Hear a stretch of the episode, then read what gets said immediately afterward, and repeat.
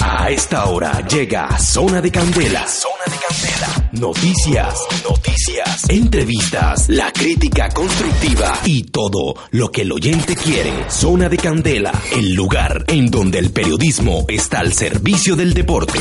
Dirige Andrés Tuto Barrios. Zona de Candela. Dale, dale,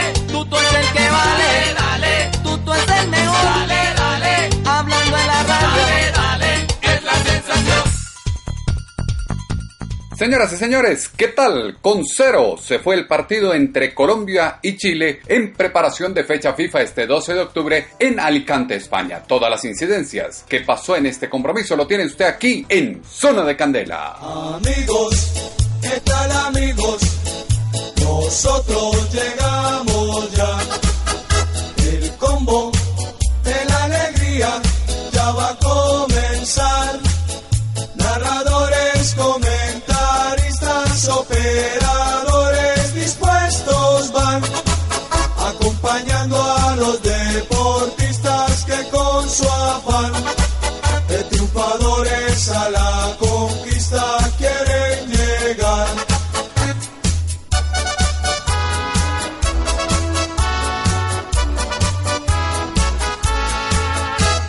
puede decir que sin mayores sorpresas frente al equipo que Carlos Queiroz viene manejando en los últimos compromisos, la selección Colombia enfrentó al equipo chileno que dirige el colombiano Reinaldo Rueda. Reviviendo la película en Zona de El Candela. onceno cafetero inició el compromiso ante la selección austral en el estadio José Rico Pérez de Alicante con David Ospina en el arco, Estefan Medina, Jerry Mina, Davinson Sánchez, William Tecillo en el cuarteto defensivo, Wilmar Barrios, Juan Guillermo Cuadrado, Jairo Moreno, Roger Martínez en la media cancha y Luis Fernando Muriel y Dubán Zapata en punta. La gran novedad del once inicialista fue Jairo Moreno, quien jugó su segundo encuentro como titular con el combinado nacional. Por su parte, el equipo chileno tuvo en su nómina a Claudio Bravo en los tres palos, Mauricio Isla, Paulo Díaz, Guillermo Maripán y Alfonso Parol los cuatro del fondo, Arturo Vidal, Eric Pulgar, Gary Medel, Fabián Orellana los cuatro del medio y Alexis Sánchez y César Pinares adelante. Zona de Candela. Zona de Candela. Zona de Candela. El partido inició como estaba previsto a las 11 de la mañana, hora colombiana, 6 de la tarde, hora española, y Colombia evidenció la tradicional figura propuesta por el técnico portugués Carlos Queiroz con un 4-3-3 sistema táctico que viene utilizando desde la Copa América de 2019. Chile, por su parte, empleó el mismo esquema táctico 4-3-3 tradicional del técnico Reinaldo Rueda, que está acompañado por Bernardo Redín en el banco austral. Zona de Candela. Ambos equipos inician la propuesta de ataque y plantearon un juego ofensivo buscando el arco contrario con mayor efectividad por parte de los chilenos. Colombia se paró firme en la media cancha y con Cuadrado y Barrios logró la recuperación importante del balón que proyectó llegadas interesantes a fondo que no lograban llegar a opción de gol sobre el arco chileno. El juego en los primeros minutos era de tres cuartos de cancha. La pierna y el juego fuerte fue propio del compromiso, un juego con fricción y rápido que no dejaba pensar y obligaba al toque rápido y a veces errático. El juego fue más claro por los laterales ya que el centro era congestionado y no permitía que se desequilibrara la marca y apareciera una genialidad individual. El acompañamiento y las maniobras certeras fueron ausentes en el primer cuarto de hora del partido. Chile hasta ese momento era quien manejaba y dominaba las acciones y los ritmos de este compromiso. A los 15 minutos fue la primera llegada de Colombia con Cuadrado que supo atacar los espacios, desbordó por derecha y no logró concretar. Jugada y maniobra que desgarró a Medel que quedó resentido y fue aprovechada por Cuadrado que no logró perfilarse para patear ante la superioridad numérica. Sebastián Vegas entró por Medel en la primera sustitución del partido a los 15 minutos de juego. A los 19,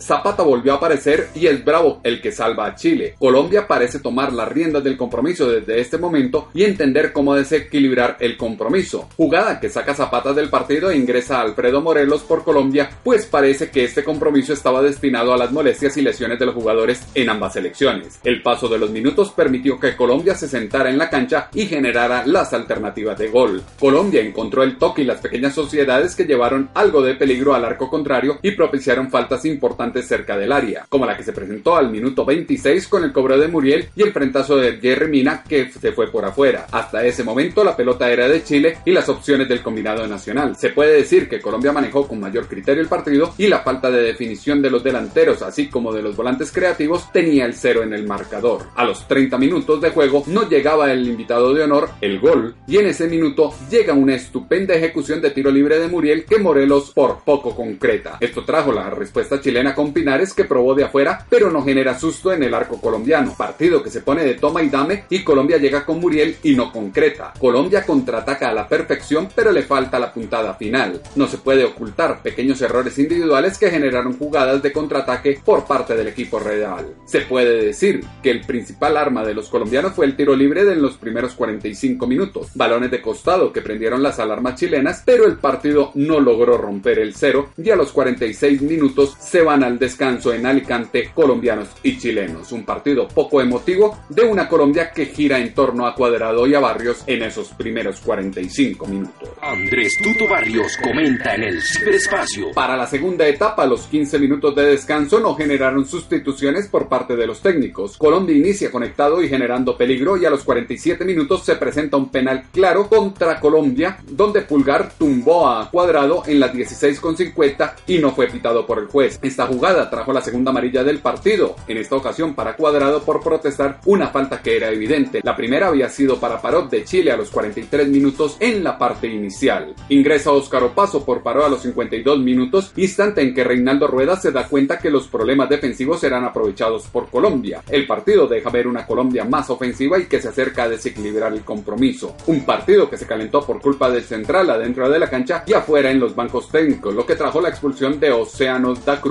por el pésimo arbitraje de Jason Barceló. Orellana abandona la cancha por Diego Rubio como intento por refrescar el ataque chileno y controlar a los del fondo colombiano. El segundo tiempo parece haber tenido una mejor lectura en el intermedio por parte de Queiroz sobre Rueda, pues Colombia es la que maneja los hilos del compromiso. En los movimientos del partido sale Roger Martínez y entra Lerma en Colombia. Para eso, finalmente son los partidos de preparación, pues no lo estaba haciendo mal el colombiano. Las aproximaciones de nuestro país eran constantes ya a los 62 minutos de juego en territorio español, pero el gol no llegaba a este compromiso que tenía acciones para ello por derecha e izquierda, jugadas de superioridad que solo requieren de ajustes en la definición, pero dejan ver que hay camino para cosas importantes en el combinado colombiano que sabe explotar las diagonales y los espacios que le brinda el rival. Las llegadas de Cuadrado, Morelos, Muriel y los colombianos eran constantes y traen consigo la respuesta chilena con faltas constantes, roces que producían tiros libres con peligro sobre el arco del Bravo. Se ve un buen fondo físico en Colombia que supera a Chile en la cancha desde todo punto de vista. 70 minutos en los que Rueda opta por Baeza para sustituir a Pinares y reacomodar las alternativas en la cancha y tapar la llegada constante de los colombianos que también se animaron a los remates de media distancia. A los 72 minutos el juez se cansó de ver a Vidal y sus faltas constantes por lo que al fin aparece la tercera amarilla del partido y la cuarta que se vería para islas entre esas faltas y amarillas que reciben los chilenos. En Colombia ingresa Luis Díaz por Muriel, variante que busca explotar individualidades ya que el colectivo no pudo en el equipo colombiano. El desgaste y la impotencia chilena lleva a nuevas amarillas y faltas en el partido para que Rubio vea una tarjeta más en este compromiso. A los 82 minutos Lerma se acerca con gran peligro a las manos de Bravo, pero la definición es ese talón de Aquiles de los colombianos que hay que trabajar de cara a próximos compromisos. Siete partidos sin ganar Chile, Colombia superior a su rival, una lectura impecable del compromiso y ajustes sutiles en el esquema por parte de Queiroz son los detalles que deja este 0 por 0 en Alicante entre cafeteros y australes, que al final tuvo 3 minutos de adición y dos cambios inoficiosos por parte de Reinaldo Rueda, More por Sánchez y Pavés por Vidal.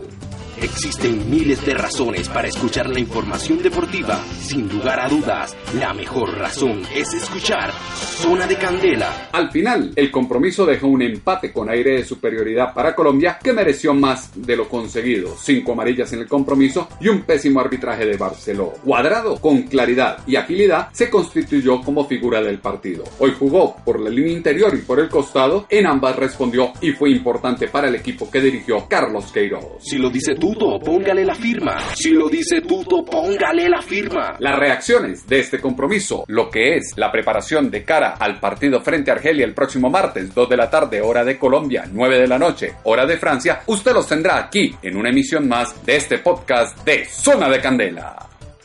Ya llegó, ya está aquí. Zona de Candela. Zona de Candela, zona de Candela, ya está aquí.